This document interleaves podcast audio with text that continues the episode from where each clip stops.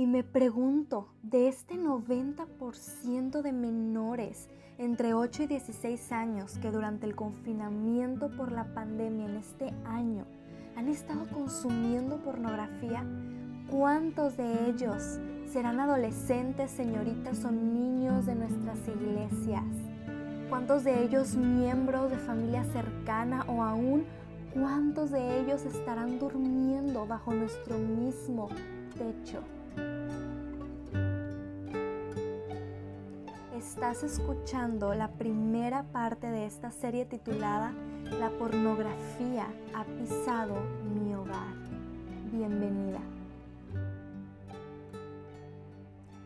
¿Qué tema traemos para el día de hoy? De verdad que estoy sumamente retada, soy retada a tratar este tema en el podcast vamos a estar tratando, como ya estuvieron leyendo, acerca de la pornografía y he decidido hacer una serie porque este va a ser el primer episodio de la serie, va a haber un segundo episodio de la serie acerca de la pornografía, de cuando la pornografía pisa nuestros hogares, porque estoy consciente que la pornografía puede llegar a nuestros hogares por diferentes medios. ¿Ok? Y el día de hoy, en esta primera parte de la serie, vamos a estar hablando de cuando la pornografía entra a nuestros hogares por medio de alguno de nuestros hijos, ¿ok? Por medio de alguno de los hijos o de las hijas en casa. Entonces, mm, yo te invito a que tú estés al pendiente del podcast. Te recuerdo que cada lunes tenemos nuevo episodio y si Dios nos permite en una próxima oportunidad estaremos compartiendo la segunda parte de esta serie y en esa segunda parte estaremos hablando cuando la pornografía entra al hogar por medio del esposo o de la esposa. ¿Ok? Este pecado de la pornografía de verdad puede conquistar cualquier mente cualquier vida, no importando el sexo o la edad. Así que comencemos porque en serio hay tanto, tanto que hablar el día de hoy. Y antes de entrar ya en detalle con cada punto y, todo lo que traigo para compartir hoy contigo, te quiero pedir que por favor estés abierta a este tema si para ti es necesario tal vez ponerle pausa a este podcast por unos segundos, un minuto, orar al Señor y pedirle, Padre, ok, voy a dar la oportunidad, voy a escuchar este episodio. Mm, si hay algo que tú quieres tratar conmigo, dame entendimiento, ok, dame sabiduría. Ayúdame a estar sensible, abierta a tu palabra, ¿ok? A lo que tú me quieres hablar acerca de este tema, porque mira, a ti que me escuchas te digo, es un verdadero reto, como te mencioné, y una gran responsabilidad cada vez que voy a hablar frente a este micrófono para que después tú me escuches. Y, y yo intento siempre, ¿verdad? Que cada cosa que sale de mi boca, sea probada por la palabra de Dios primeramente. Así que yo estoy convencida de que es un tema que tenemos que hablar entre hijas de Dios, entre mujeres que, tenemos un hogar, ¿ok? Que, que tenemos tal vez un esposo a nuestro lado, tú quizás tienes hijos, ¿verdad? Bajo tu techo. Y aunque cada una, ¿verdad? Tenemos hogares tan diferentes, hemos crecido a lo mejor en generaciones diferentes, con trasfondos diferentes, pero estoy convencida que este es un tema que tenemos que hablar. ¿Y por qué te pido que estés abierta, que tomes un tiempo para pedirle a Dios que te dé entendimiento, que te ayude tal vez a cambiar tu perspectiva? Te voy a decir por qué. Pocas veces que he tratado este tema, me he topado, discúlpenme si me escuchan un poco con mi voz o mi nariz aquí congestionada.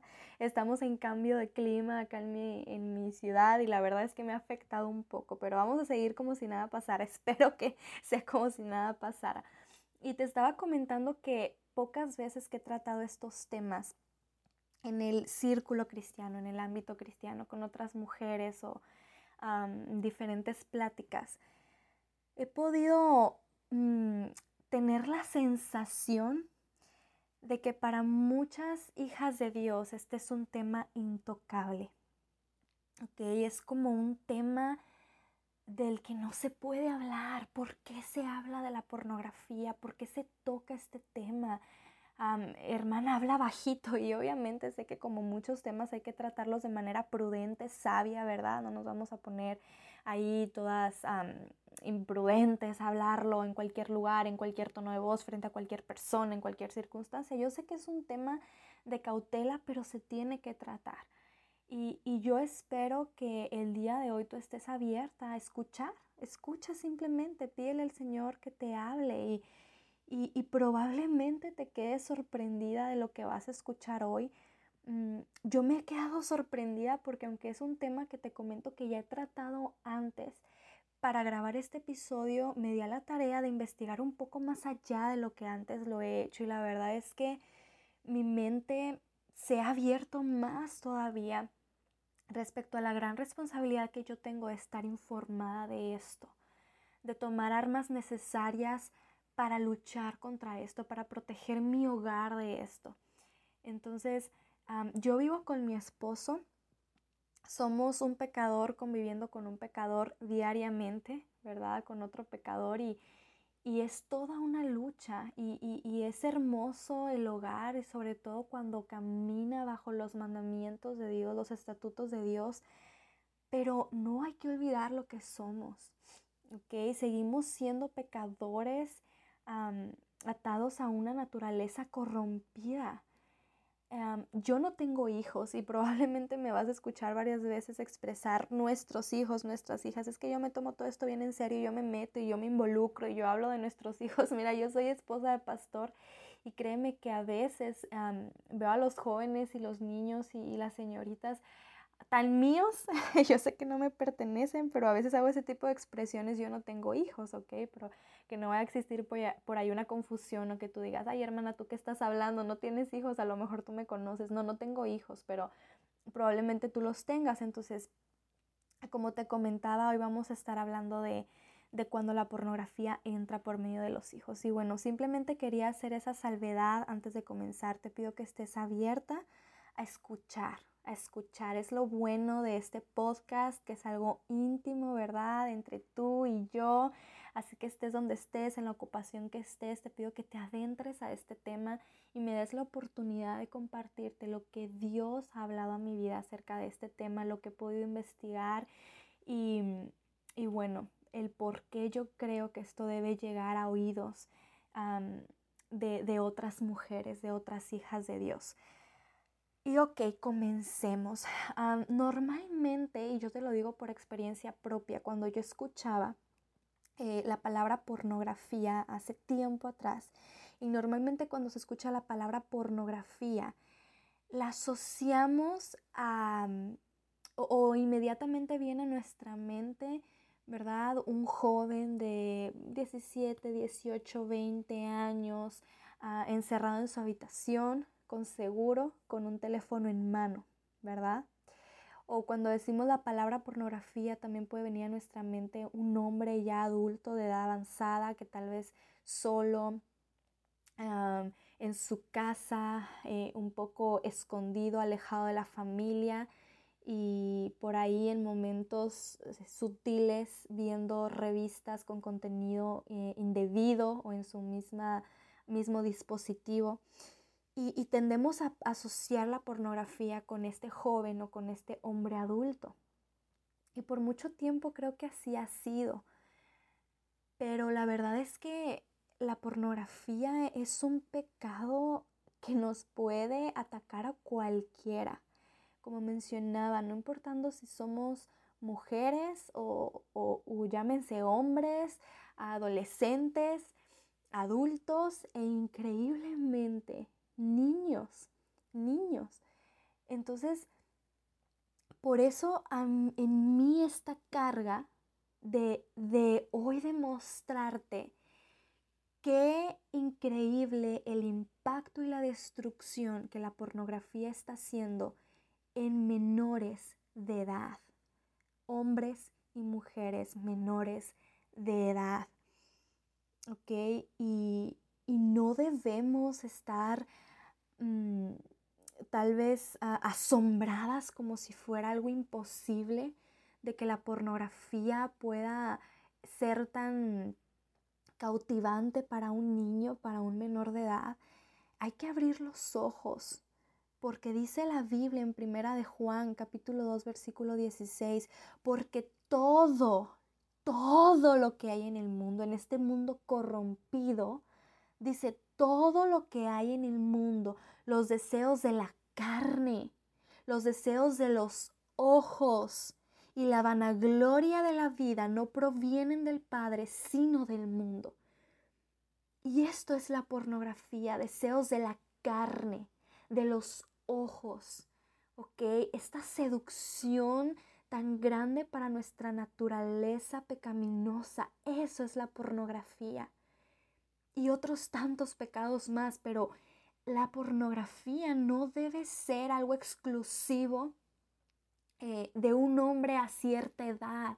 Esto puede entrar a cualquier mente, a cualquier persona cuya naturaleza está corrompida y sabemos que eso somos todos, todos calificamos a esta descripción.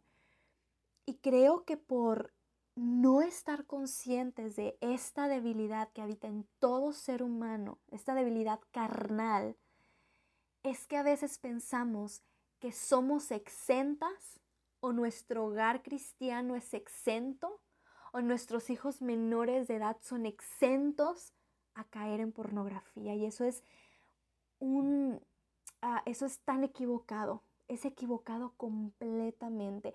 Hay un investigador eh, muy profesional que hace ciertos estudios acerca ah, de la pornografía él se llama Patrick Fagan y él denomina la pornografía como el asesino silencioso de la familia. Increíble. El asesino silencioso de la familia. Y en uno de sus estudios, eh, que, que, Patrick Fagan, en uno de los estudios que él realizó referente al consumo de la pornografía en Internet, esto fue en el año 2018, él concluyó que mensualmente hay constante actividad y tráfico en Internet en plataformas que ofrecen contenido pornográfico. Y dice que en este tráfico de personas consumiendo todo esto, el 85% de los, eh, de los consumidores, recuerda que estamos hablando del año 2018, el 85% de los consumidores eran hombres jóvenes y el 50% de consumidores eran mujeres jóvenes. Ahora, quiero, quiero aclararte que todos estos datos que te voy a estar diciendo más otros que te voy a seguir dando en, este, en este momento, los puedes encontrar tú misma en internet y muchos datos más en una página muy interesante que se llama Porn by the Numbers. Y esta página ah, prácticamente está llena de estadísticas y cifras. Que se han basado, que son resultado, mejor dicho, de estudios que se han hecho sobre el tráfico de pornografía en la web. Entonces ahí lo puedes encontrar. Para mí fue bien interesante encontrar esta página Porn by the Numbers y ahí puedes encontrar todo eso que te estoy diciendo y mil cosas más para que sigas abriendo tus ojos.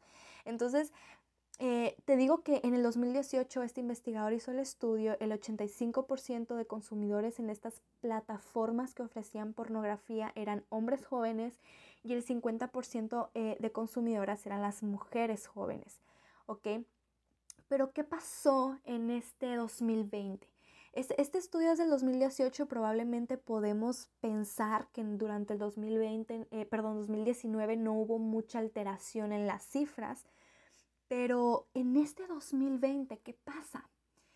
Llega la pandemia, ¿verdad? Este 2020 inolvidable, ¿verdad? Lleno de tantos cambios y bueno, cuántas historias por contar del 2020 en un futuro. Pero ¿Qué pasa junto con la pandemia? Pues un confinamiento. Un confinamiento. Todo mundo para su casa. Todo mundo, casi, casi el 100% de la población rompe su rutina, rompe con sus horarios cotidianos, lo que ya estaban acostumbrados, trabajos se ven afectados, escuelas afectadas, mayores y menores de edad, amas de casa, trabajadores, todo, todo, todo se ve alterado por un confinamiento a los hogares.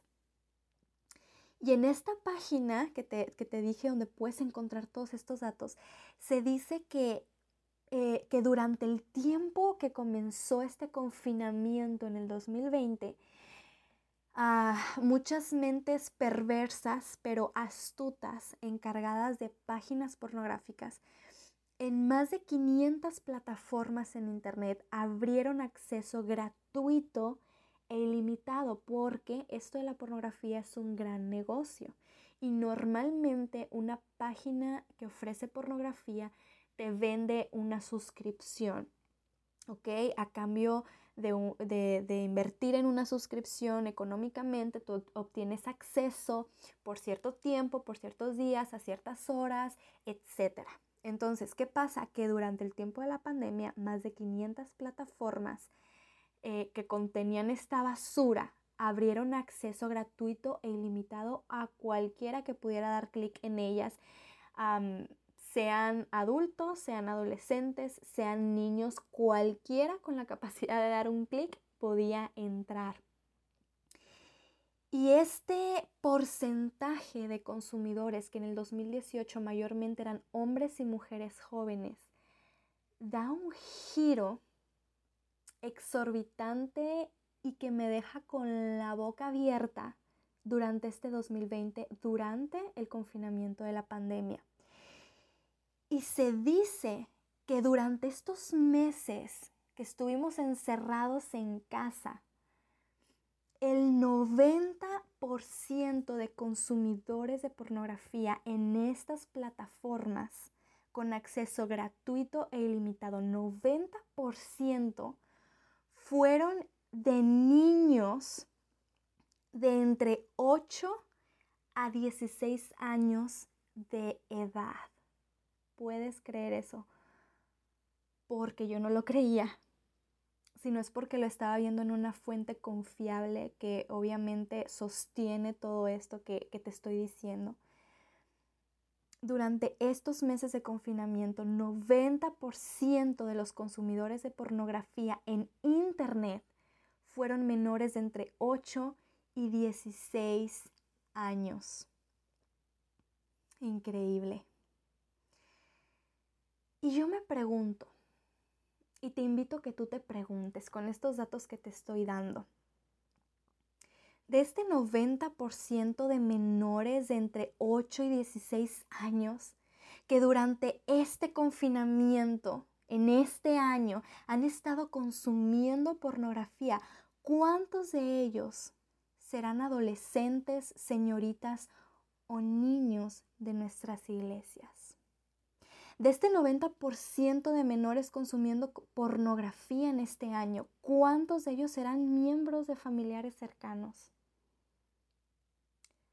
O yo te invito a que te preguntes conmigo, de este 90% de consumidores de pornografía de entre 8 y 16 años en estos meses que acaban de pasar y que aún están transcurriendo de confinamiento en muchos lugares, ¿Cuántos de ellos estarán durmiendo bajo tu techo? Si tú eres madre, esto te debe alarmar. Aún si tú eres líder en tu iglesia de un grupo de niños, consejera de un grupo de señoritas, maestra de escuela dominical, esto nos debe alarmar.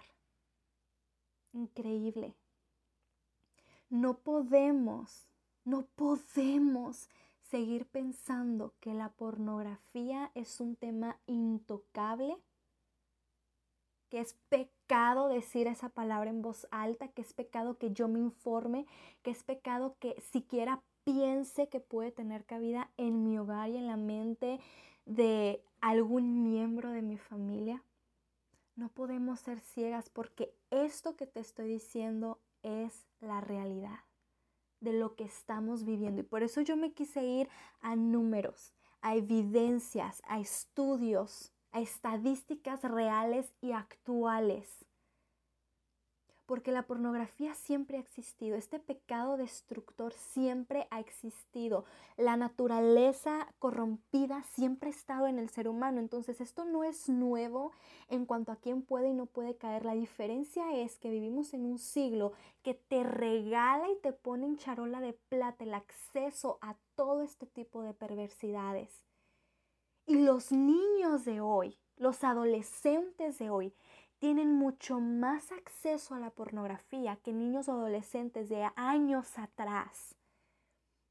A lo mejor para que en años anteriores, vámonos a unos 15, 20, 30 años antes, a lo mejor para que en ese tiempo un niño o un adolescente de entre 8 y 16 años que marcan estas estadísticas de hoy, Ah, para que ellos tuvieran acceso a pornografía, a lo mejor era necesario que encontraran por ahí escondida una revista indebida en casa o en la casa de un tío, de un amigo, que se juntaran ahí entre amigos de la escuela a ver cosas sucias en un periódico, ¿verdad?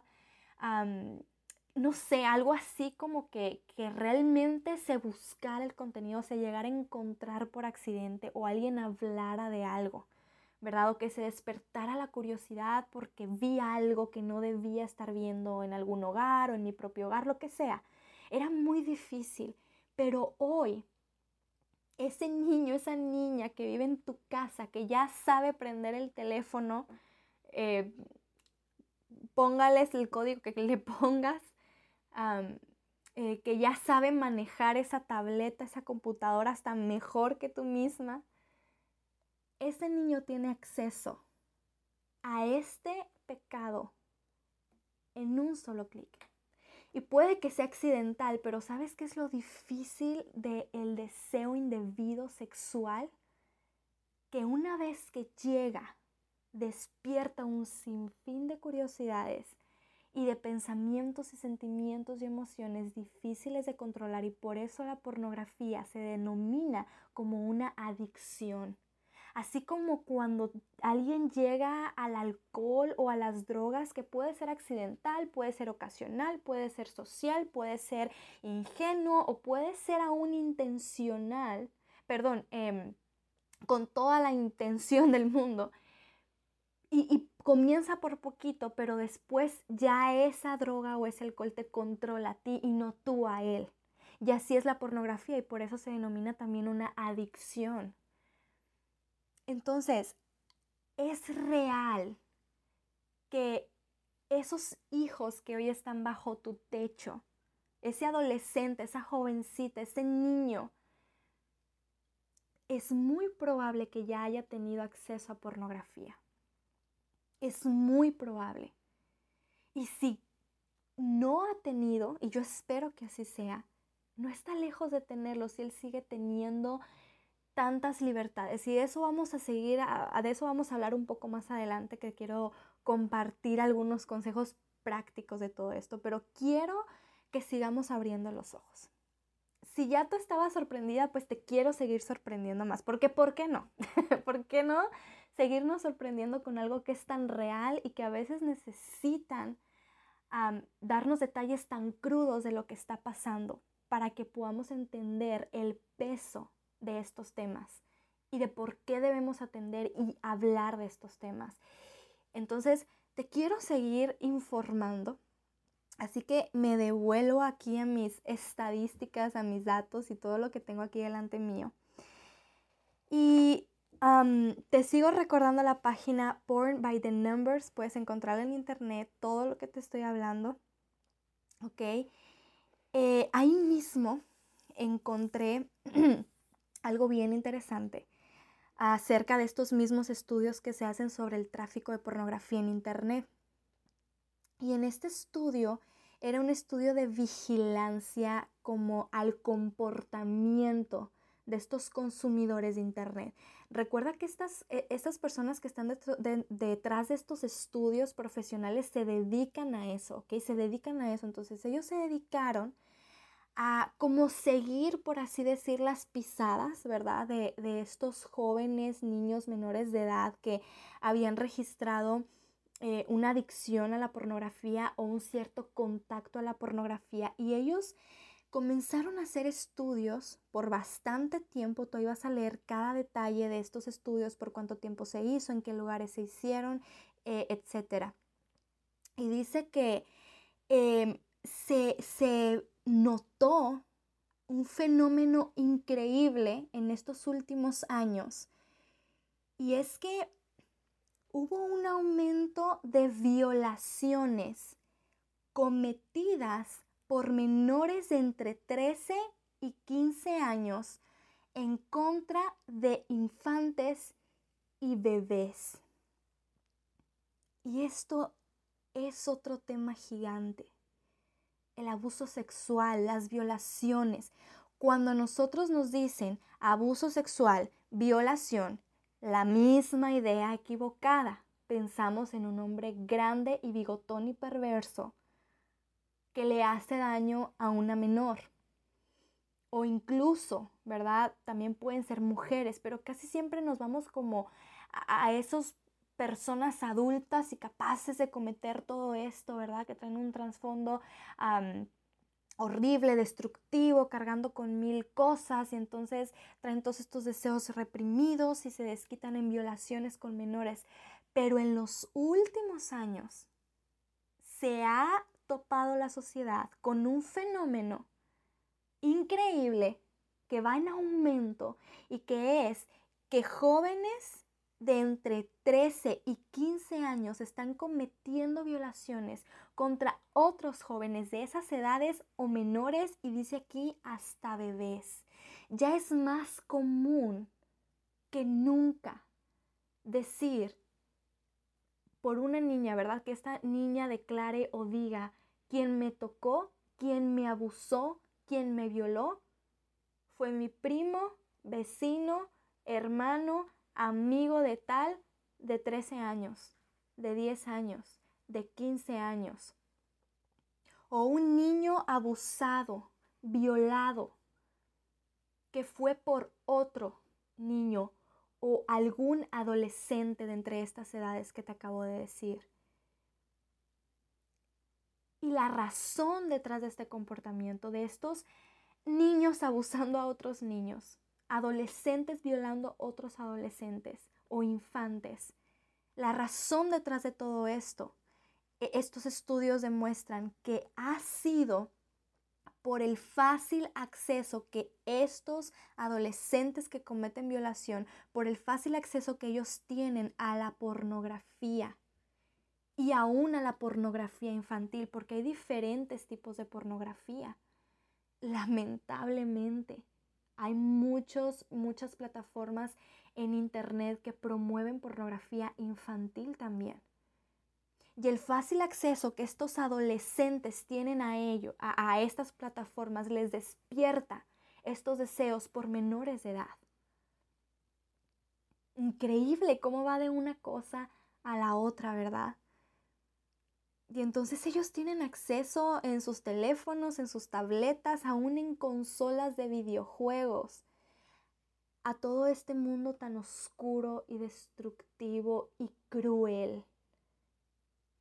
A todo este sistema que estaba ahorita diciendo del cual habla primera de Juan 2.16, que es este mundo en el que reinan los deseos de la carne, los deseos de los ojos y jóvenes que por cualquier razón lleguen a encontrarse frente a la pornografía, no tenemos idea de qué les espera en un futuro si ellos no tienen la ayuda necesaria, las armas correctas, que es de lo que vamos a estar hablando en unos momentos. Nada más quiero ah, terminar antes de entrar a lo práctico, a qué podemos hacer entonces, cómo ayudamos. ¿Verdad? Antes de entrar a todo, a todo eso, quiero leerte el testimonio de una jovencita que también lo puedes encontrar en internet, no en esta página, en, la web, ¿verdad? lo puedes encontrar si pones googlear sexo o, o mejor ponle, porque no sé qué te vaya a salir por ahí, le puedes poner testimonio de jovencita, googlear sexo, algo parecido a eso, porque esta jovencita, que es anónimo, ¿verdad? Su nombre, no, no dijeron la identidad obviamente, pero ella llamó a su propio testimonio, que te voy a leer ahorita, ella lo llamó googlear sexo. Y te quiero leer el testimonio de esta señorita para que tú te des cuenta que a veces el estar hundido en la pornografía va mucho más allá de los esfuerzos que como padres queremos llegar a tener o podemos llegar a tener, más allá del control en el que pensamos que tenemos a nuestros hijos, más allá de esta burbuja de protección en que pensamos que ellos viven, por algo tan simple y sencillo que esta jovencita relata en su testimonio, es que puede una jovencita, un jovencito, un niño o una niña caer en la pornografía. Y quiero que escuches bien ese testimonio, te lo voy a leer te lo voy a leer. Ella tituló su testimonio Googlear Sexo y dice así. Todo empezó cuando yo tenía nueve años. Por varios días, algunos amigos en la escuela estuvieron hablando sobre cosas muy sucias. Yo solo escuchaba del otro lado del salón. Tuve mucha curiosidad, así que llegando a casa busqué en Google la palabra sexo. Me encontré con innumerables enlaces a sitios web pornográficos. Hice clic en muchos de ellos y la pantalla estaba pronto cubierta con explícitas ventanas. Una oleada de intensa vergüenza se apoderó de mí pero yo quería ver más. Una tarde casi fui atrapada, por lo que decidí no volver a hacerlo. Llegué demasiado cerca de la exposición y la vergüenza era demasiada.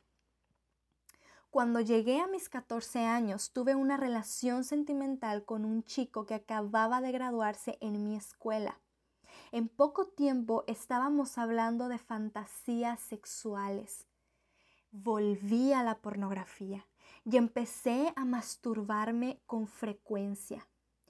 Cuando, cuando terminaron las cosas entre nosotros, yo combatí el rechazo y el dolor con la pornografía y la masturbación. Era una intimidad que no podía controlar. Cada mañana y tarde, a veces incluso en la noche, hacía estas cosas. En el exterior era recta como estudiante, una líder de capilla en mi escuela secundaria, una parte fundamental de mi grupo de jóvenes en la iglesia, una chica social y una atleta talentosa. Pero por dentro estaba consumiéndome lentamente, encadenada a esa horrible adicción y a las heridas que me causaba. Durante años llevé una doble vida y yo era buena en eso. Una niña de nueve años, escuchando algo en la escuela, ni siquiera estaba en la plática, ella dice, al otro lado del salón escuchaba estas pláticas sucias y a esta niña de nueve años eso le despierta curiosidad. Entonces, ¿qué hace? No va a ir, ¿verdad? Porque sabemos cuando algo está mal. Sabemos cuando algo es un tema indebido. Entonces ella no va a ir a hablar de esta curiosidad con mamá o con papá. Ella llega a su casa. ¿Por dónde tiene acceso a Google? Yo no sé, una niña de nueve años, tal vez por el mismo teléfono de su madre entra a Google, busca la palabra sexo y de ahí comienza una adicción de años, que a sus 14 años ella revive por estar en una relación con un muchacho. Llega mucho más allá de la pornografía, llega a la masturbación y luego a una adicción que dice que la controló por tanto tiempo hasta que ella era ya experta en llevar una doble vida. Tal vez hay alguna jovencita ahí en tu hogar señorita que tú podrías describir con las mismas características que esta joven del testimonio se describe. Atleta talentosa, líder en mi escuela, parte fundamental del grupo de jóvenes de la iglesia, chica social, recta como estudiante, y tú ponle todas las características que a veces vemos en esas señoritas en nuestro hogar o en esos jóvenes, en esos adolescentes. Y que a veces eso para nosotros es suficiente razón para decir, él jamás haría esto. Ella jamás daría clic aquí. Ella jamás caería en eso, jamás me ocultaría algo tan grande. Yo lo notaría porque es que ella es tan transparente. Yo lo notaría si ella estaba tallando con algo así. A mí no me engaña. ¿Tú crees que esta madre de esta muchachita de este testimonio no pensó lo mismo? Que su niña de nueve años, yo creo que a esta madre ni se le pasaba por la mente lo que su niña de nueve años veía o hacía. Y después a los 14 años, excelente estudiante, líder, iba a los jóvenes de la iglesia, atleta, chalala, todo lo que te conté ahorita. Y entonces, ¿tú crees que a esta madre se le pasaba esto por la mente?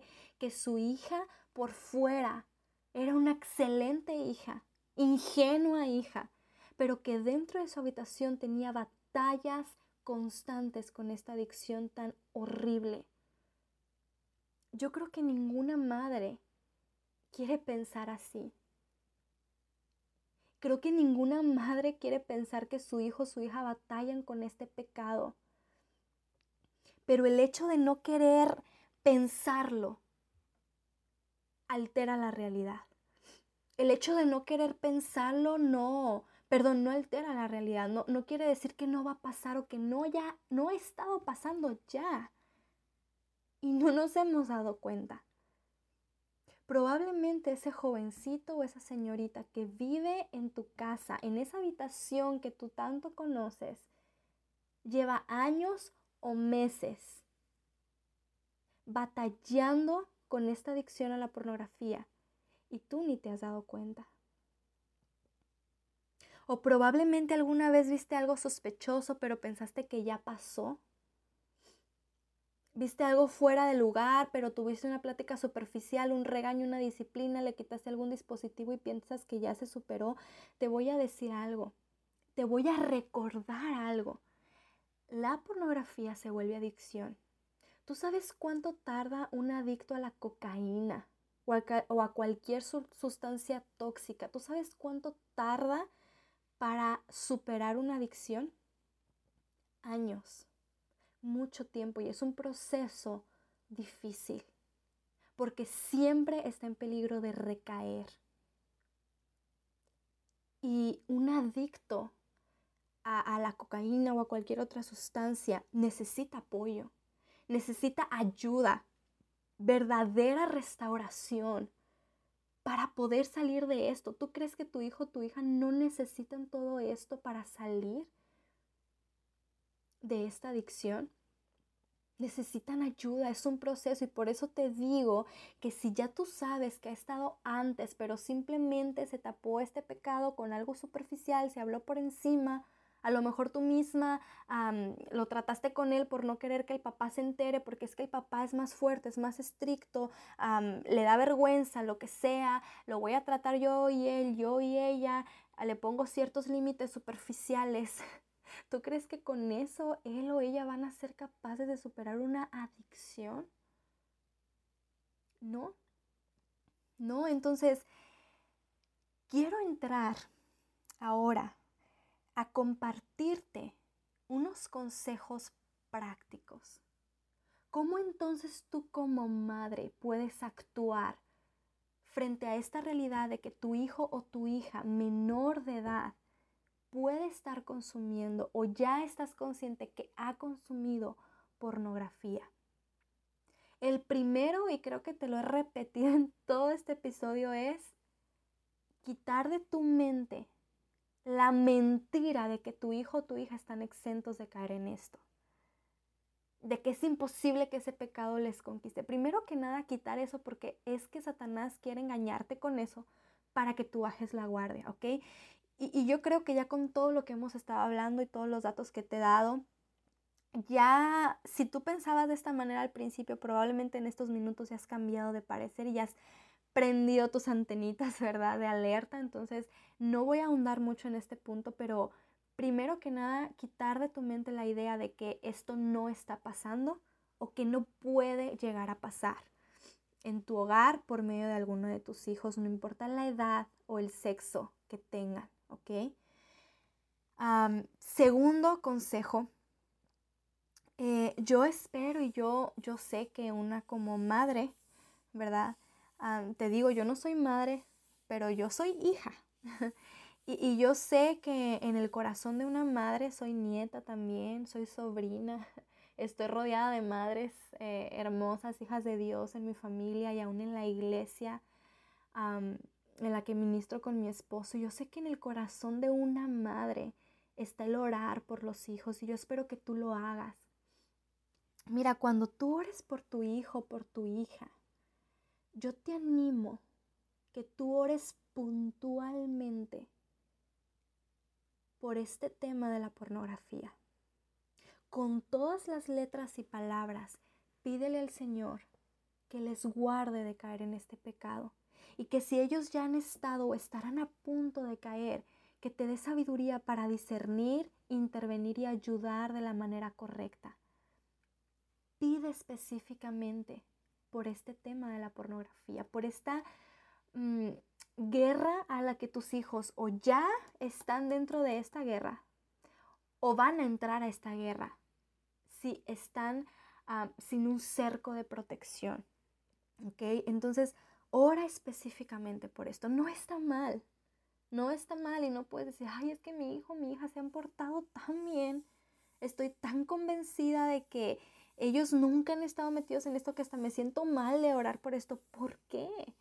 Recuerda que este mundo, de este mundo proviene todo lo malo, los deseos de la carne, los deseos de los ojos. Tu hijo vive en este mundo y por lo tanto él está rodeado de toda esta basura que conquista los deseos de su carne y los deseos de sus ojos. Ora por la salvación de tu hijo, de tu hija, de tu niño, de tu niña. Esto es algo fundamental y lo vamos a tocar en un punto más adelante, por eso no voy a hacer mucho énfasis, pero ora por su salvación. Y si él ya es salvo, si ella ya es, ah, es salva, pide al Señor que su Espíritu Santo le redarguya que ellos no apaguen la voz del Espíritu Santo que ya mora en ellos por estarlo ignorando. Pide específicamente por esto que es real, es real. Otro consejo que puedo darte es que tú y tu esposo, ¿ok? En caso que tú tengas a tu esposo a tu lado en tu hogar, que tú y tu esposo traten con estas cosas como un equipo, que oren como un equipo por las luchas de sus hijos, de sus hijas, de sus niños en el hogar. Que sean un equipo. Mira, te digo que estoy rodeada de mamás. y, y la verdad es que yo sé que a veces una madre puede, por querer hacer algo bueno, llegar a dañar más a su hijo o a su hija. Ok, lo voy a poner en contexto porque creo que no me estoy explicando bien. Supongamos que una madre se entera que su hijo o su hija están batallando con la pornografía o que han visto algo. Puede que sea la primera vez que lo ve, lo descubriste la segunda, la tercera, o que ya es una adicción y tú te das cuenta. Si es una señorita o si es un joven. Y tú lo quieres tratar con él, bueno, espero que lo quieras tratar. Yo la verdad espero que si tú te das cuenta de esto no lo ignores. No lo debes ignorar porque eso se vuelve después un monstruo indomable en la vida de ellos que les puede destruir la vida entera. Pero supongamos que tú quieres actuar y tu manera de actuar es voy a hablar con él, voy a hablar con ella, le voy a decir que ya me di cuenta, Ah, probablemente él se dio cuenta, ella se dio cuenta que lo descubrí en el momento, lo vamos a hablar, vamos a poner ciertas normas por abajo del agua, le voy a poner alguna disciplina por abajo del agua o hablar con él, hablar con ella, oramos juntos y todo calladito porque si mi esposo se entera, si es mi señorita, mi niña, le va a dar vergüenza, su papá no tiene por qué saber esto, es algo vergonzoso para ella. O si es un jovencito, un adolescente, le va a ir mal porque su papá que es muy estricto, es que es más fuerte que yo, hermana, y él a lo mejor lo trata, mira, pensando que se hace un bien, se hace un mal. Tu esposo y tú deben ser un equipo. Tu esposo y tú deben ser un equipo en la edificación de la vida de sus hijos. ¿Ok? Si tu esposo no es creyente, no es salvo, y a lo mejor por eso te cuesta tanto a veces compartir este tipo de cosas, mira, el Señor no se equivoca. Y, yo creo que tú puedes orar también por tu esposo, pero estas cosas se tienen que tratar como padres, ¿ok? Se tienen que luchar. No le estás haciendo un mal, le estás haciendo un bien. Porque ah, yo sé que tu esposo ama a sus hijos igual que tú les amas. Bueno, yo digo yo sé, ¿verdad? Y yo la verdad es que no sé, no sé la circunstancia en la que vives, no sé la circunstancia de tu hogar, pero que Dios te dé sabiduría para saber tratar esto de la mano de la persona correcta y, y esa persona correcta es tu esposo. Y ahorita vamos a hablar también de los líderes espirituales, pero trata este tema. No lo dejes pasar, no lo dejes como algo superficial. Recuerda que es un proceso para salir de una adicción. Porque si a lo mejor descubriste a tu hijo, tu hija, tu niño, tu niña en, en, el primer intento por tener acceso a esto y puedas pensar, no, es que lo descubrí en el momento, apenas lo acababa de ver o llevaba un día, dos días viéndolo, no le va a afectar tanto. Acuérdate que esto despierta algo que tarde o temprano él va a tener curiosidad de satisfacer nuevamente porque son deseos de los ojos, deseos de la carne. Y la Biblia dice que nuestro cuerpo es insaciable. Nunca nos cansamos de ver, de satisfacer nuestros deseos pecaminosos. Entonces tarde o temprano va a volver a esto. Entonces no pienses que porque lo descubriste a la primera, ya esto ya se trató. Debes eh, hacer consciente a tu hijo, a tu hija, de que es un ser pecador que batalla con una naturaleza de pecado y que su guerra, su batalla en esta vida no es contra sangre ni carne. Tú debes hacer consciente a tu adolescente, a tu niño, tu niña, desde ya, de lo que dice la Biblia en Efesios 6:12. Hijo, hija, ¿Tú sabes qué? No tenemos lucha contra sangre y carne, sino contra principados, contra potestades, contra los gobernadores de las tinieblas de este siglo, contra huestes espirituales de maldad en las regiones celestes. Y lo espiritual se batalla con armas espirituales. Y esto es lo que tú debes de transmitirle a tu hijo, a tu hija que esa batalla que él o ella está teniendo no se va a derribar con fuerza de voluntad, no se va a derribar con que le quites un teléfono de sus manos, no se va a derribar con que ya lo sabes y a la otra te va a ir mal o te va a ir peor, no se va a derribar con eso porque no es algo contra sangre y carne, no es algo que él pueda vencer con su propia fuerza. Él está batallando una lucha espiritual. Y él debe entender que para salir de esa adicción o para no caer en esa adicción, debe luchar con las herramientas correctas, con las armas correctas que son las espirituales, las de Dios, el dominio de Dios. Ok, el control del Espíritu de Dios. Por eso te digo que ores por su salvación. Y mira, no tengas miedo de hablar estas cosas con tus hijos.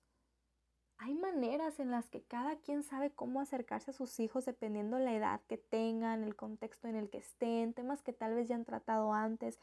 Pero ¿por qué no tener miedo de hablar de estos temas con ellos? Porque te aseguro que aunque tú intentes jamás tocar el tema de que algún día van a tener cierta atracción por el sexo opuesto o cierta tentación, ¿verdad? De por estas cosas sexuales o lo que sea, aunque tú quieras evitar estos temas, yo te aseguro que ellos ya, los han, ya lo han escuchado antes.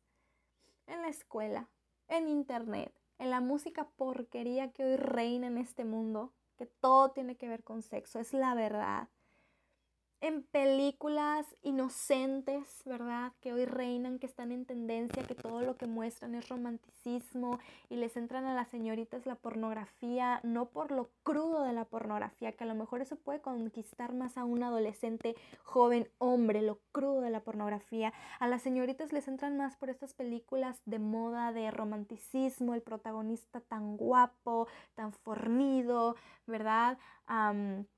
Estas escenas de besos inocentes, pasionales, de caricias, de estos libros que eh, relatan con tanto detalle momentos de intimidad inocentes, incluso por ese contenido en televisión, en internet que ve sentada esa jovencita en la sala de su casa junto contigo, mamá junto contigo. Incluso por eso, inocentemente, entre comillas, Satanás mete la pornografía.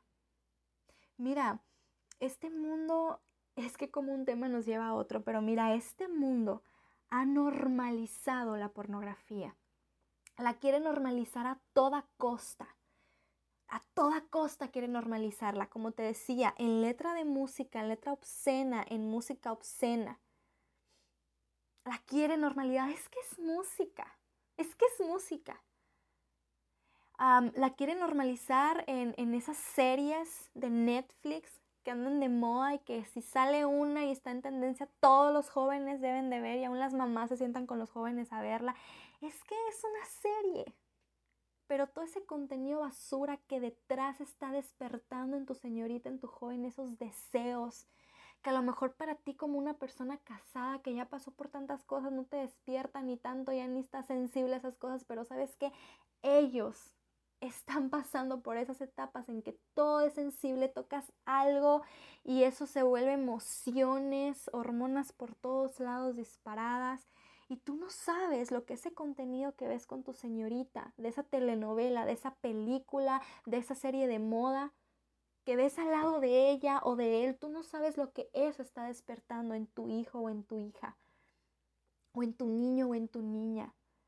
Recuerda que Satanás nunca va a traer el pecado presentado como pecado, como mira aquí está el pecado, cae redondita, ve todas las consecuencias, ve la basura que te pongo delante. No, Él lo va a presentar como algo ingenuo, algo que todo mundo hace, que todo mundo ve, que todo mundo escucha, bonito, envuelto en un papel hermoso, agradable, atractivo y Él que nos conoce también y nuestras debilidades las conoce también. A veces ponemos a nuestros hijos con todo lo que les permitimos ver, escuchar, los ponemos como un blanco fácil para Satanás. No nos estamos dando cuenta, estamos normalizando toda esta porquería que el mundo quiere normalizar y la normalizamos en nuestros hogares. Ese contenido que se ve en internet ya lo tenemos normalizado porque es una simple ah, película, porque es un simple libro de moda, porque es una simple serie en tendencia, porque es una simple música que todos los jóvenes escuchan. Y nosotros, hijas de Dios, normalizamos lo que el mundo pervertido está normalizando y por eso tantos hijos e hijas criándose en hogares cristianos, cayendo en este pecado de la pornografía, porque estamos ciegas, porque no nos damos cuenta que dejamos entrar a, nuestra, a nuestro hogar el mundo. Le estamos dando paz al enemigo. Mira, tú puedes tener a tu hija o a tu hijo en una gran burbuja de protección porque no lo dejas ir a tales lugares, porque no los dejas juntarse con ciertas personas, porque no sale a ciertas horas, porque tú ponme todas las reglas que le tienes a, sus hijos, a tus hijos de con quién y a qué hora y cuándo y dónde y cómo. Y tú puedes pensar que están protegidísimos, pero si tú tienes a tus hijos con acceso ilimitado a internet en sus teléfonos durante toda la noche, o con internet durante todo el día en su cuarto. Ya con eso ya perdimos cualquier otra barrera de protección que queramos poner. Porque ya no es como antes. Ya no es como antes que no, es que la influencia se recibe de manera física y directa. Yo no dejo que mi hijo se junte con tal. Mira, toda la influencia viene ahora desde un dispositivo. Toda la influencia viene ahora desde Internet. Tú no dejas que tu hija conviva con ciertas muchachas porque hablan de ciertas cosas y ciertas, pero no tienes idea de lo que ve en su teléfono. A lo mejor escucha cosas peores por ahí. Tú no dejas que tu hijo vaya a ciertos lugares para que no vea ciertas cosas, porque es que yo sé que en esos lugares probablemente haya ciertas mujeres, haya ciertas cosas, pero ve cosas peores en internet. Entonces les estamos quitando los enemigos físicos que podemos ver, pero les estamos dando al enemigo en charola de plata en sus teléfonos, en el acceso a internet. Hay que tener cuidado, hay que tener control. Y aquí viene otro punto que te quiero decir de estos consejos prácticos. Ten límites, ten reglas prácticas. A veces nos queremos ir mucho a, es que, ¿qué puedo hacer? Es que es imposible. Práctico, práctico. Tú ten acceso a todos sus dispositivos. ¿Por qué papá y mamá deben de tener acceso limitado a los teléfonos de sus hijos? A las computadoras. ¿Por qué caer en esta mentira que nos quiere vender el mundo de que es su privacidad? Es su teléfono. No. Si quieren tener contraseña o códigos de seguridad como el reconocimiento facial, la huella digital, que la tengan porque sé que a veces les pueden robar el teléfono, la computadora, robar información, hackear, la, la, la. Bueno, pero que también tú tengas la contraseña. Que tú hay, muchos, muchos dispositivos y me atrevo a decir que todos, porque todos los que he conocido se pueden, que cuando tienen códigos de seguridad como reconocimiento facial o huella digital, pueden tener más de una, más de una. Entonces, tú puedes tener en el teléfono de tu hijo que con la huella tuya, la huella de tu esposo y la huella de él, obviamente, de tu hijo o de tu hija, puedan entrar a ese teléfono. ¿Ok? Si va a tener contraseña, tú te la sabes y nada de que le está cambiando. Tu esposo se la sabe. Hay filtros buenísimos que yo te animo que tú busques en internet. Filtros de control de lo que ellos pueden ver. Tú desde tu dispositivo hay aplicaciones que tú desde tu teléfono o tu computadora puedes ver todo lo que tus hijos están viendo en sus teléfonos. Sí los hay. Tú puedes ver a todas las páginas que ellos tienen acceso, aún a las que ellos borran de sus historiales de búsqueda. Tú puedes tener acceso a todo, puedes controlar, puedes apagarles el internet a cierta hora. Mira, no necesitan datos ilimitados, porque tú apagas el internet pero se quedan con datos en tu teléfono, entonces ¿de qué sirve? pon reglas prácticas. Mira, ¿sabes qué? Cuando tú estás en tu cuarto, la puerta abierta. La puerta abierta todo lo que se va a usar de computadoras, que para la escuela, que no sé qué, en lugares que se puedan ver. Puede ser en tu cuarto con la pantalla viendo hacia afuera, en la sala, en el comedor. O sea, cosas, cosas prácticas, prácticas que, que de verdad pueden ayudar a prevenir mucho, mucho, porque a veces con una sola tarde de distracción que tu hijo se metió a su habitación, aún en tu misma casa, allí fuera en un lugar público, pero nadie estaba viendo y con una sola cosa que le salió o que entró o que alguien le recomendó, ya con eso tiene para despertar estos deseos de la carne y de los ojos que reinan en él, en ella.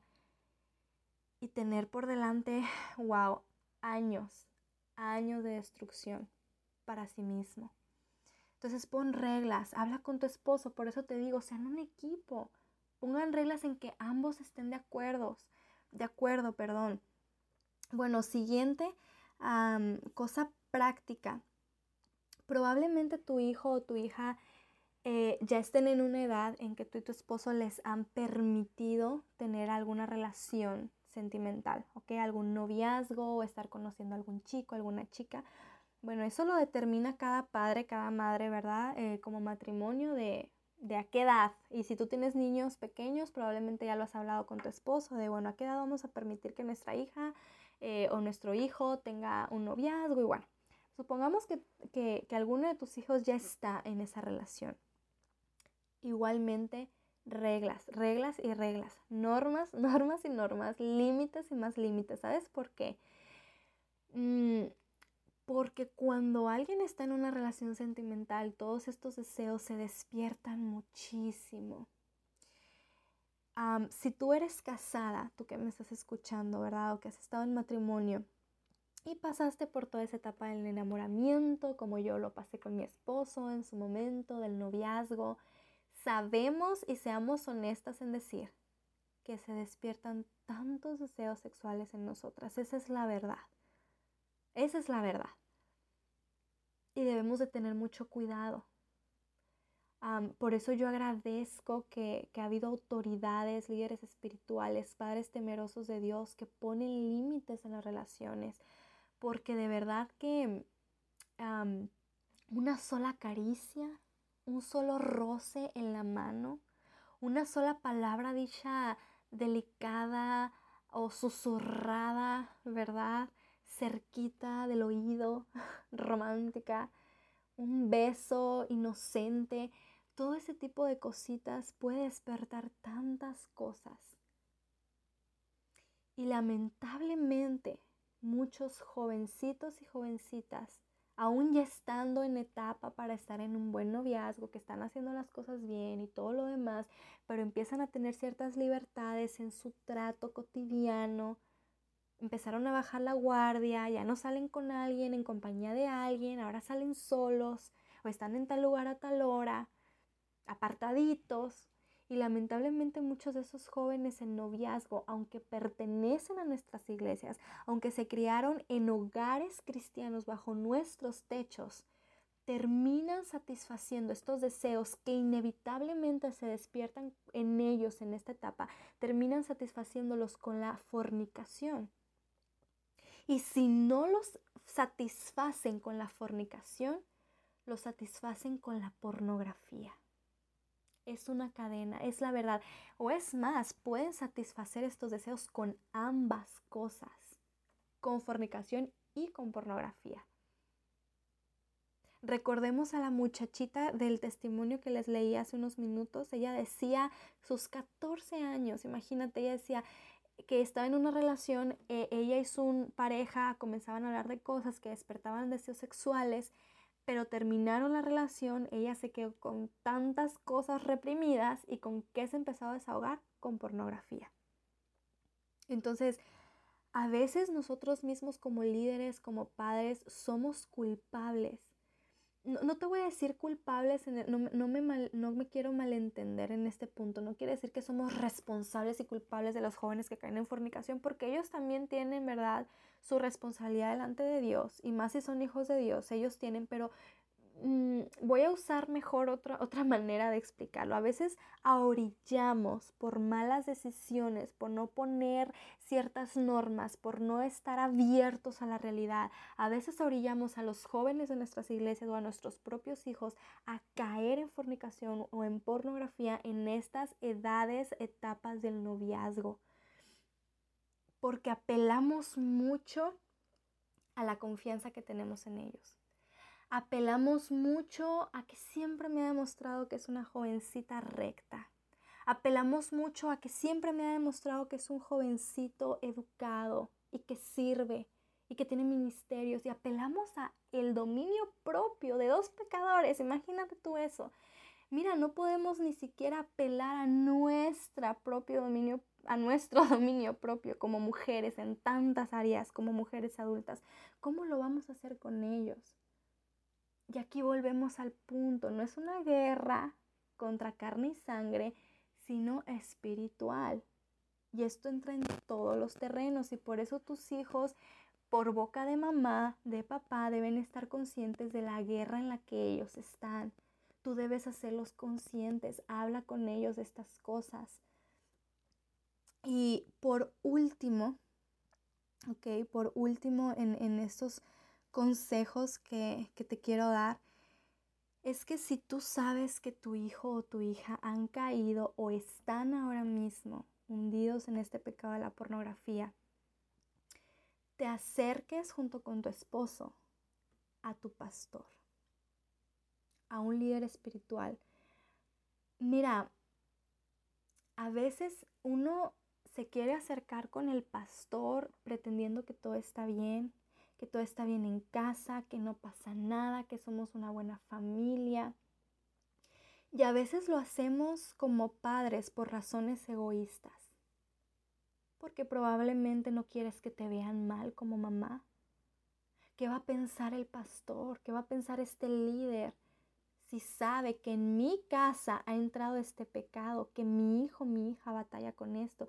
Y más caemos en este egoísmo porque es un egoísmo, porque no estamos buscando por el bien de nuestros hijos que están en esta adicción, estamos buscando por qué van a pensar de nosotros. Entonces, a veces también caemos en esto cuando sobre todo tenemos algún ministerio en la iglesia. Es que yo soy maestra de escuela dominical, de clase infantil en la iglesia es que estoy a cargo de este grupo de hermanas, es que yo ministro, em, no sé, en la ruta de la iglesia, en tal ministerio, es que mi esposo es diácono, es ujier. ¿Cómo nos vamos a acercar al pastor diciéndole que nuestro hijo batalla con esto? Es más, mi esposo es el pastor de jóvenes y yo le ayudo. ¿Y cómo nos vamos a acercar a decirles que nuestro joven, nuestra joven, batalla con la pornografía? No hay que ser egoístas.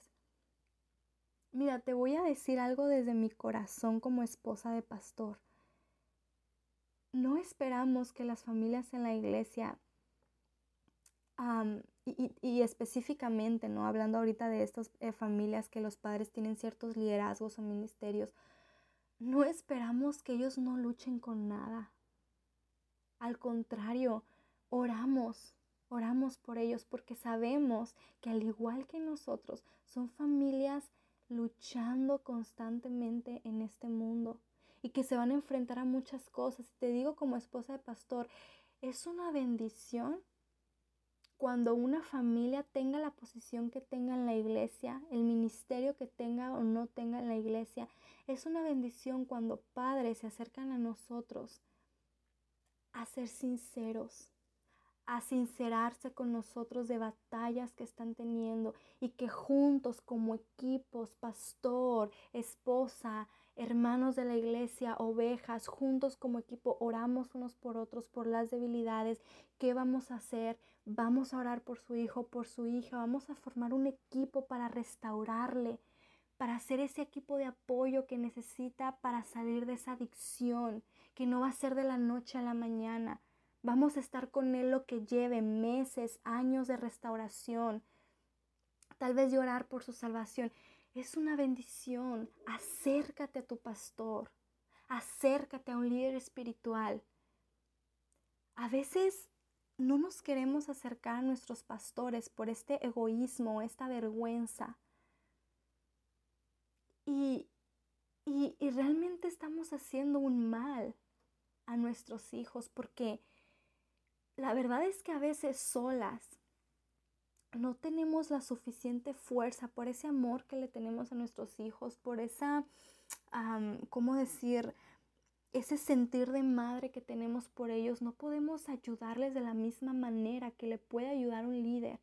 Y mira, la verdad es esta, por más confianza, por más confianza, y este punto es importante, por más confianza que tu hija o tu hijo te tengan a ti o a tu esposo, es difícil que te vayan a decir absolutamente todo con lo que batallan. ¿Por qué? Yo no lo sé, pero me he dado cuenta que es la norma. Un hijo o hija es difícil que le vaya a tener tanta confianza para decir absolutamente todo a su padre o a su madre de con qué está batallando, pero a veces esta confianza la tienen con alguien fuera de casa. Y qué mejor que con su pastor, con su líder en la iglesia. Qué mejor que con la esposa de tu pastor. Y no porque son gente perfecta, que son la clave, no, no, no, no, porque esta, eh, yo sé que estos líderes en este corazón que Dios nos ha dado por ministrar en la iglesia en la que estamos, a las ovejas que tenemos, podemos tener un sincero sentir de ayudarles, de orar por ellos, de encaminarlos, de, de, escucharles, de aconsejarlos de la manera correcta.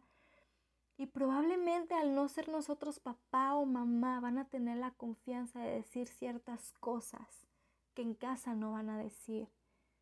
De abrirse a ciertos temas que probablemente en casa nunca van a expresar. Y recuerda que tú y tu esposo también necesitan ayuda en ese sentido. ¿Qué mejor que tu pastor? ¿Qué mejor que él? Que, que, Él sea esa persona con quien ustedes pueden confiar estos temas. Que ustedes sean transparentes ante su pastor de cómo y qué guerras está luchando su familia. Él no va a pensar mal, todo lo contrario, para eso están ahí. Para eso Dios ha llamado a estos hombres. Mira, su vida es dedicarse a esa iglesia, a esas ovejas, a ese rebaño del cual tú haces parte. Y los pastores cuando ven que todo está perfecto, las familias pura felicidad, mira, no creas que ellos están como, wow, al fin la iglesia cayó en perfección, no. O tarde o temprano van a pasar por algo, o están pasando y no me lo quieren dejar saber para yo ayudarles. ¿Por qué razón? Yo no sé. Pero en un rebaño y la iglesia, y la iglesia, perdón, la, la Biblia lo relata, las ovejas pasan por tantas cosas sobre todo por momentos en que el devorador anda cerca. Y un pastor es consciente de eso y para eso está. Entonces pidan ayuda y haz consciente a tu hijo, a tu hija, esta guerra que él o ella está luchando. Hazles conscientes de esta realidad espiritual. Y sé consciente que si tu hijo o tu hija ya ha pasado por esto o está pasando, no va a ser de la noche a la mañana que lo va a superar. Sí sirven todas estas cosas prácticas que te dije, límites, clausuras, filtros, aplicaciones, horarios, amistades, todas estas cosas prácticas sirven. Pero si no hay en medio un proceso de restauración espiritual, no van a servir tarde o temprano, si el Evangelio no cautiva el corazón y mente de tu hijo, de tu hija, de tu niño, de tu niña, lo van a cautivar mil cosas más. Tú debes estar preocupada como madre que el Evangelio primeramente tenga un impacto en sus vidas. ¿Y cómo lo vas a hacer? Hablando con ellos de esto, como lo que es.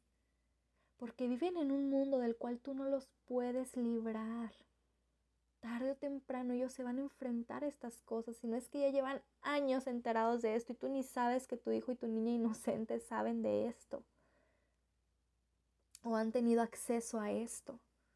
Entonces no es un mundo del cual tú los puedes guardar, no están en tus manos, recuerda que pertenecen a Dios y tú debes ser esa madre que les encamina en esta guerra espiritual, espiritualmente empápalos del Evangelio y hazlos consciente de que ellos viven en un mundo corrompido, en una carne corrompida, y que ante este pecado y ante cualquier otro, su arma debe ser espiritual.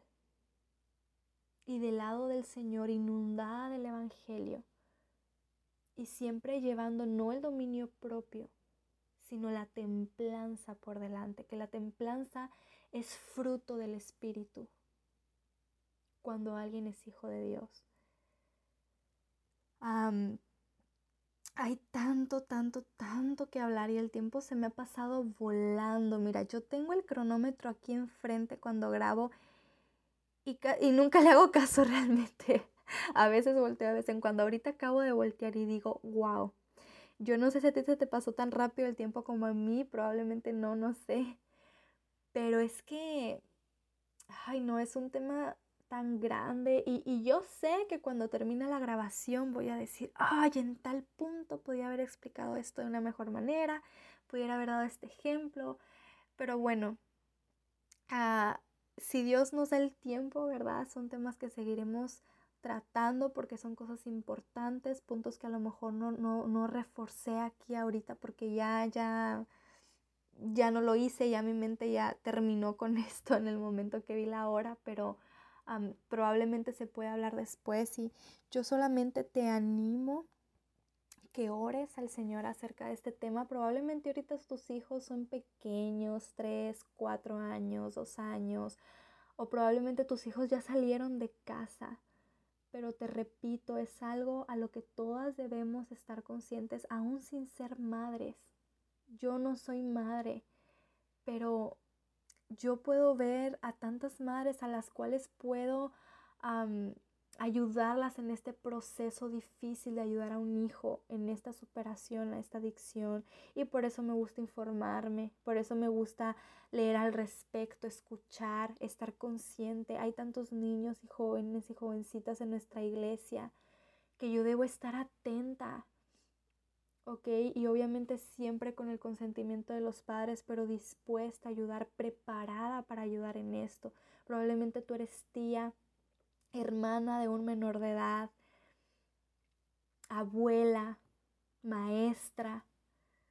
Y simplemente como cristianas debemos estar atentas a esto porque como vamos a estar tratando en el episodio siguiente de esta serie, que va a ser la parte número 2, vamos a estar hablando que aún este pecado puede entrar a, a nuestro hogar por medio de nosotras mismas, si no es que ya ha entrado. Entonces, nadie debemos ignorar este tema. Y aunque hoy me enfoqué en los hijos y en los menores de edad, cualquier pecado es capaz de conquistar a cualquier persona. Si esa persona, llámese hijo de Dios o no, está descuidado. Entonces, no somos exentas. Perdón, no somos exentas, nuestro hogar no es exento, nuestro esposo no es exento, Nuestros hijos no son exentos. Y hay que orar. Yo espero de todo mi corazón que este estudio haya sido de bendición para ti, que, hoy al escucharlo Dios haya obrado de alguna manera en tu vida, tal vez mostrándote algo que ni yo ni yo tenía como intención mostrarte, pero qué bendición que la palabra de Dios es viva y eficaz y por eso tratamos de tocar cada tema con base a la palabra del Señor. Así que puede ser que Él te habló hoy de una manera que ni, yo me puedo imaginar. pero yo espero que de verdad em, veas esto eh, de la manera que, se debe ver, ¿verdad? Como, como un enemigo real, cruel y crudo y, y que está a la merced del día, delante de todos nosotros y de tantos y tantos menores de edad. Estamos en un mundo corrompido, no hay que bajar la guardia.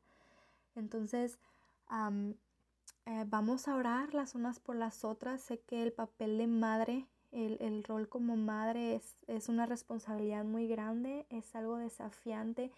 Y más considero que cuando una madre es hija de Dios y se comienza a dar cuenta de la gran del gran papel que tiene en la vida de sus hijos, no solo para crearlo como Ay, cualquiera crearía a su hijo, no, crearlo en los caminos del Señor, consciente del mundo en el que vive, ayudarlo con estas batallas y decir, hermana, no sé qué hacer. Hay que orar unas por las otras, por las luchas que cada uno enfrentamos en nuestros hogares, que Dios nos ayude a tomar decisiones sabias, determinantes, ¿verdad? llevar delante de Él oraciones correctas, conscientes, tener decisiones sabias en nuestro diario vivir, en, nuestro diaria, en nuestra diaria actitud con nuestros hijos, en nuestro, em, cómo nos conducimos en casa, con nuestro esposo, tanto, tanto, tanto. Así que yo te invito que estés al pendiente de los podcasts. Recuerda que cada lunes estamos subiendo nuevos episodios y que el siguiente episodio, la segunda parte de esta serie titulada La pornografía ha pisado mi hogar, vamos a estar tratando eh, de cuando el esposo o la esposa batallan con este pecado. Entonces te invito a estar al pendiente, te mando un abrazo ahí donde tú te encuentras, un abrazo fuerte y nada. Recuerda que nos puedes encontrar en redes sociales de Facebook e Instagram como ante sus ojos. Estamos para servirte. Dios te bendiga. Espero que pases un lindo, lindo